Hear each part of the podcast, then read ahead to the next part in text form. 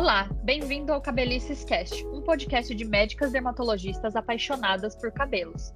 Meu nome é Marina Estevô e eu sou médica dermatologista, hoje acompanhada das minhas amigas e médicas dermatologistas também, Isabela Parente. Dá um oi, Isa. Oi, pessoal. E a Larissa Beltrão. Dá um oi, Lari. Oi, gente. E nós vamos falar sobre dieta e cabelos. Será que existe alguma influência? Bom, que dieta saudável e equilibrada é fundamental, a gente já está cansada de saber, né? Isso a gente escuta para várias coisas, e além da nossa saúde física, a pele e o cabelo também são influenciados positiva ou negativamente, a depender da nossa dieta. Especialmente sobre cabelos, eu vou começar falando de um queridinho que está muito na moda e a gente usa tanto de maneira tópica, ou seja, passando no cabelo, como adicionado à comida, como nas bebidas cafeinadas, que é o óleo de coco. Isa, o que, que a gente tem de evidência sobre o óleo de coco? Conta pra gente. Na dieta ele faz alguma coisa de diferente? Então, pessoal, o óleo de coco, ele é muito bom para ser passado, né, no uso que a gente chama de uso tópico. Para uso via oral, consumo, né, do óleo de coco, a gente não tem muita evidência direta. Agora a gente tem sim, eu gosto bastante do óleo de coco para passar no cabelo, né? Então a gente sabe que Existem alguns estudos que mostram que ele é mais eficaz que os óleos minerais ou que o óleo de girassol na diminuição da perda da proteína naqueles cabelos que estão danificados, até mesmo nos cabelos não danificados. Quando a gente usa esse óleo de coco, né, aplicando no cabelo, tanto antes de lavar o cabelo quanto depois de lavar o cabelo. O óleo de coco ele tem uma maior afinidade pelas proteínas capilares, ele tem uma capacidade de penetrar no interior da haste capilar então ele forma uma espécie de filme de óleo na cutícula que acaba protegendo o fio. Então o uso tópico é interessante, o uso via oral a gente já não tem tanta evidência assim. É, e isso é uma coisa que eu já vou adiantar para vocês, pessoal. Muitas das coisas que nós vamos falar aqui são baseadas em estudos pequenos, sem grande evidência científica. A maioria deles chega à conclusão de que são necessários maiores estudos. É, então, são coisas que são possibilidades, são coisas que a gente acredita que funcionem, mas que não são uma regra geral. E aí eu vou perguntar já para a Lari um outro que é muito famoso as pessoas excluírem da dieta, às vezes até sem uma indicação médica, porque acreditam que possa estar relacionado a algumas doenças, indisposições, inflamações, que é o glúten. Lari, e com o cabelo, uma dieta com ou sem glúten faz diferença? É, temos também, que nem estava falando, pouquíssimos estudos em relação à interferência de consumir glúten na nossa dieta, né? Em pacientes que não têm doença nenhuma, né, que não tem doença celíaca, não tem nenhuma doença relacionada ao glúten, e a saúde dos nossos cabelos. Todos os estudos que tem, esses poucos que tem, eles são pequenos, não são muito padronizados, e ainda assim chega nessa conclusão de que não é muito claro o efeito desse elemento da dieta nas alterações nos nossos cabelos. Mas já essas pessoas que têm doença celíaca, né, aí o glúten na dieta gera uma inflamação no intestino e isso sim pode levar a uma má absorção de outros nutrientes. E daí pode desencadear algumas quedas de cabelo, como por exemplo o fluxo telógeno, né, tanto agudo quanto crônico, se essa inflamação for muito contínua, né? Mas a gente não pode extrapolar esse contexto de pessoas que têm alguma doença intestinal para pessoas que não têm essa doença. É, então, para uma pessoa que não tem a intolerância, suspender o glúten na, no quesito cabelo, a gente não tem essa evidência de que ele possa ser benéfico, né? Isa, e falando em dieta saudável, o que, que a gente pensa assim, numa dieta saudável que seria de elemento fundamental para a gente ter uma boa saúde de cabelo? Então, dieta saudável, de forma geral, uma dieta balanceada, ela com certeza vai acabar beneficiando, né, por tudo isso que a gente já vem comentando. Não ser uma dieta muito restritiva e etc.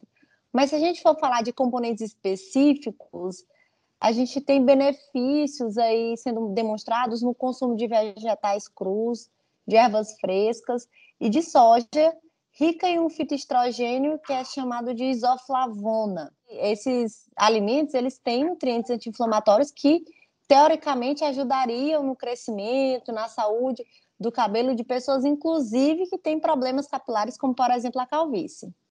É, e uma outra coisa que você já falou aí, que é essa questão da dieta balanceada. é o aporte de proteína, né? Não só para o cabelo, mas a gente fala isso para várias questões. É, Lari, e para o fio de cabelo, como que é essa questão de proteína na dieta? É, com certeza a proteína é muito importante na nossa dieta. E aí, quando a gente chega nesse contexto do cabelo, a gente precisa falar de desnutrição proteico-calórica, que seria quando a gente não consome a quantidade ou de proteína ou de calorias suficiente para o nosso metabolismo funcionar adequadamente, né? A gente sabe que daí a proteína tem uma grande influência, porque a queratina, ela também é uma proteína, ela é a principal componente do nosso fio de cabelo. E se a gente não consome proteína, a gente não consegue produzir queratina e não consegue produzir um fio saudável. Quando a gente tem essa desnutrição, ah, o cabelo pode ficar quebradiço, pode acontecer o que a gente chama de efluvitelógeno, que é aquela queda temporária, como se fosse uma troca dos fios. E quando um número maior de cabelo, né, acaba entrando numa fase de queda, mas eles vão ciclar e vão entrar de novo numa fase de crescimento, se essa deficiência de proteína for resolvida, né? Com essa questão de falta de proteína, não só o cabelo, até cílio pode ficar afetado, né? Ele pode ficar mais indisciplinado. Tem gente que chama de aspecto de vassoura. E aí a gente precisa pensar que também essa desnutrição proteica, ela é muito rara. Ela é muito mais comum em crianças, né, que precisa muito mais de aporte da dieta para o seu crescimento, e pode acontecer em adultos assim com anorexia, com alguma falta de consumo, mas é uma falta de consumo é, muito evidente, né? De proteína. Grave, né? Intensa. Isso, grave, intensa, que daí pode causar essas alterações de um cabelo mais frágil e pode aumentar aqueles pelinhos fininhos, sabe? Que bebezinho nasce com aqueles pelinhos fininhos na Sim. testa, que a gente chama de lanugo. E isso pode estar até aumentado no corpo dessas pessoas que têm anorexia, que tem uma, é, uma desnutrição é, proteica muito intensa, né? Pode alterar até a cor do cabelo, né? Porque também é. a melanina é uma proteína. A melanina é o que dá cor na nossa pele e no nosso cabelo. E se a gente não tem proteína, a gente pode ter uma alteração de cor. Ele pode ficar avermelhado, alaranjado, até amarelado, né? Mesmo numa pessoa que tem o cabelo mais escuro. É muito interessante isso, né? Esses casos são raríssimos da gente ver hoje em dia, porque, graças a Deus, na grande maior parte da população, a gente não vê uma desnutrição proteica tão grande, mas em algumas situações, até como a gente viu recentemente passar em alguns locais, existem pessoas que têm desnutrições graves e podem apresentar essas alterações. Eu me lembro da época de faculdade que o pessoal chamava até de sinal da bandeira, essa descoloração quando acontece no cabelo por conta de uma desnutrição importante, né? Bom, e aí falando nos tipos de queda de cabelo, então, que podem acontecer relacionados à dieta ou à restrição de nutriente. Isa, conta pra gente como é que isso funciona.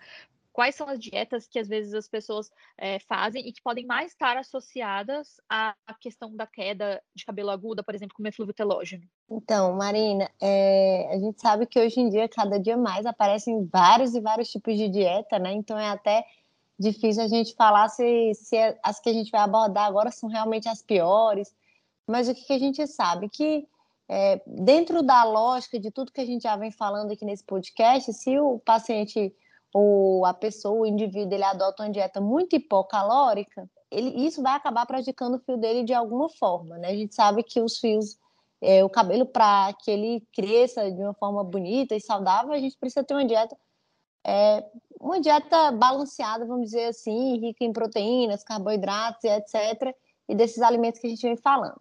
Então, o que, que a gente tem observado que alguns estudos vêm mostrando? Dietas hipocalóricas, ou seja, aquelas dietas em que o paciente ele consome uma quantidade muito baixa de calorias, muito menos do que o organismo dele necessita. Também aquela dieta que ficou muito famosa um tempo atrás, que é a dieta da gonadotrofina coriônica humana, é, alguns estudos mostram que essas dietas seriam possíveis desencadeadores de androgenética, eflúvio telógeno, areata e até alopecia frontal fibrosante. Mas isso são é, relatos de alguns estudos, né? O que, que eu observo na minha prática clínica, é, e eu acredito que vocês devam observar também, é que com frequência, quando a gente vê paciente que teve uma perda de peso muito expressiva por uma dieta muito restrita, o que eu mais vejo é o eflúvio telógeno. Não sei vocês, mas eu vejo bastante paciente Sim. que chega com muita queda depois de ter perdido bastante peso por uma dieta hipocalórica, assim.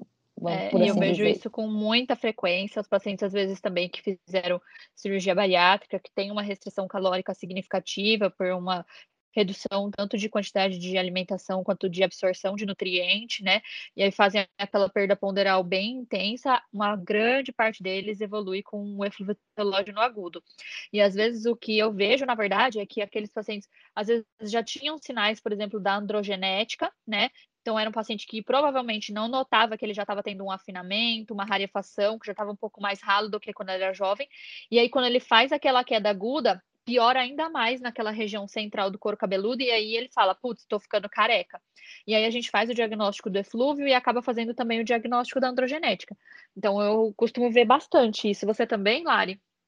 Sim, e eu via também, eu acho que agora não está mais tão na moda quanto era alguns anos atrás, aquela dieta zero carboidrato, né? Sim. Que a pessoa não comia nada de fruta, legume, só era permitido assim, couve-flor, morango de vez em quando, e que ficava muito restrito, tanto em questão calórica quanto de nutrientes.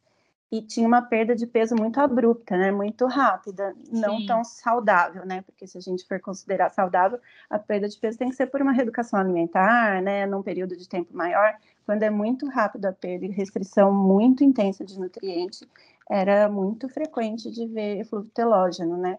Mas hoje em dia também a gente vê. Não, eu não vejo tanto mais por uma dieta específica, né? Mas mais relacionado com essa perda de peso muito rápida de uma forma não tão adequada, né? É, isso é bem frequente. E lá, e a gente já tem até um episódio que a gente fala inteirinho só sobre isso, mas tanto por algumas alterações de dieta, por algumas alterações de absorção, né, alguns hábitos alimentares, a gente pode ter deficiência de alguns minerais e de algumas vitaminas. Dá só uma lembradinha aqui pra gente, quais são aqueles que são os principais importantes e que podem estar associados com queda de cabelo? É, e até convidar vocês para ouvirem lá aquele nosso episódio é ótimo. sobre vitamina e cabelos. Então vamos lembrando aqui, vitamina A é uma coisa que se fala bastante, né? Ela tanto em excesso quanto em falta pode levar a uma queda de cabelo. Algumas outras vitaminas, como a vitamina B12 ou ácido fólico, ou micronutrientes como zinco, ferro, selênio, silício, podem levar à queda de cabelo. O zinco é uma coisa interessante porque a gente não produz ele, a gente só consegue obter ele pela dieta, né? A gente não produz ele no nosso corpo. E uma deficiência é muito rara, mas só que ela pode acontecer em dieta que é muito pobre em carne, peixe, principalmente se a pessoa consome muito grão que tem fitato, né? Que é um tipo de que pode estar presente, nutriente que pode estar presente em grãos, e isso diminui a absorção de zinco. Ou algumas outras doenças que aceleram a perda do zinco, né? Como câncer, como alcoolismo, alguns tipos de, de doença de colágeno, anorexia, né? Como a gente falou. Já outra coisa que a gente consegue da dieta é a vitamina D ela não é a principal fonte, né? A dieta não é a principal fonte da vitamina D, mas ela consegue ser, a gente consegue consumir ela também através da nossa dieta. A gente sabe que ela está relacionada com o ciclo capilar, mas seu papel ainda não é muito claro, né? A gente não consegue dizer se ela realmente gera algum tipo de queda de cabelo baseada nas evidências atuais que a gente tem. A gente sabe que a maior evidência mesmo da vitamina D é a relação com a osteoporose, e daí não teria relação com o nosso caso aqui, que a gente está falando de cabelo. Outro nutriente também que muita gente fala e muita gente até consome por conta própria, né, esses suplementos de biotina. Essa é famosa. Essa é bem famosa, acho que todo mundo ouviu falar. É. Quem nunca teve uma queda de cabelo e suplementou biotina? Isso. Exato. A biotina é uma coisa que é, ela sim, a sua deficiência pode estar, tá, algumas doenças genéticas, né, com deficiência de biotina, elas têm uma característica de ter poucos cabelos ou quase não ter cabelo. Tem alteração de sobrancelha, de cílio, dos fios em geral. Mas só que é muito raro a gente ver uma deficiência de biotina nesse nível de doenças genéticas, né, síndromes genéticas. A biotina ela pode estar um pouco diminuída em algumas condições, como quem usa algumas medicações que atrapalham, né, é, alcoolismo, que eu falei também, má absorção intestinal, gravidez, quem consome muito ovo cru pode diminuir a biotina, mas difícil a gente conseguir relacionar esse déficit aí não tão intenso de biotina com algum tipo de queda de cabelo. Então a gente não orienta suplementar biotina de rotina, né? A gente só orienta mesmo se você tem uma queda de cabelo, é, ser avaliado por um dermatologista e ver qual que é o melhor tratamento para você, ao invés de ficar atrasando seu diagnóstico, tomando aí o suplemento é, e não tratando da maneira mais adequada possível, né? É, porque como a gente já comentou no outro episódio, mas só citando aqui por cima, algumas vitaminas em excesso também vão fazer mal, para o cabelo e para algumas outras coisas também, né? A gente pode ter uhum. algumas complicações do excesso de vitaminas, então a gente não deve usá-las sem nenhum acompanhamento médico. Ah, e lembrando Bom, também que a biotina, ela atrapalha alguns exames de sangue, é, né?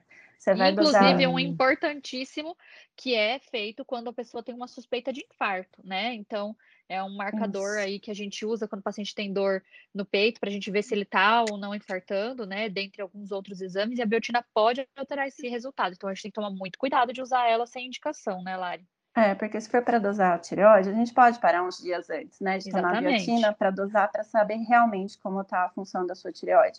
Mas numa situação de dor no peito, diferenciar se realmente é um infarto, o exame de urgência, não deu tempo de parar a biotina antes, né? É. Então, muito cuidado com suplementação que parece muito inocente, mas não é tão inocente assim. É, exatamente. Então, gente, esse episódio é mais para a gente citar algumas coisas que tem de relatos na literatura, mas se você tem algum problema de alopecia, algum problema de queda de cabelo, não saia por aí fazendo uma dieta específica, retirando carboidrato, retirando glúten, é, tentando mudar muita coisa para você fazer uma dieta achando que ela vai beneficiar o seu cabelo. Faça uma dieta o mais saudável possível. Se você tem alguma restrição alimentar, vegetariano, vegano, procure um auxílio de um nutricionista, ou se você tem dificuldade de equilibrar uma dieta, procure auxílio de um nutricionista que possa fazer uma dieta equilibrada para você, pensando na sua saúde como um todo. Mas então, em resumo, do ponto de vista de cabelo, a gente não tem uma dieta que é melhor, tá? Não tem uma coisa única que a gente fala, ah, coma mais isso, tire aquilo da dieta, faça esse tipo de coisa que ela vai te ajudar, certo? Meninas, foi ótimo a nossa conversa hoje. É, eu agradeço muito. Bom, e eu vou deixando por aqui o meu Instagram, que é dermatomarinestevon. Quem quiser me seguir para mais informações ou para mandar dúvidas, fique à vontade. Meu CRM de São Paulo é 162107 e o meu RQ 67744. Obrigada, gente. Foi ótimo, gente. Adorei conversar com vocês. Se vocês quiserem me seguir no Instagram, o meu é arroba Larissa Beltrão Dermatologista. Meu CRM do Estado de São Paulo é 144387. Meu registro de especialista é 67523. Tchau, gente. Também amei esse bate-papo. Vou aproveitar para deixar o meu Instagram também, arroba Isabela, com dois L's, parente dermato. Meu CRM de São Paulo é 159056, meu RQ é o 69090. Um prazer e até a próxima segunda, meninas.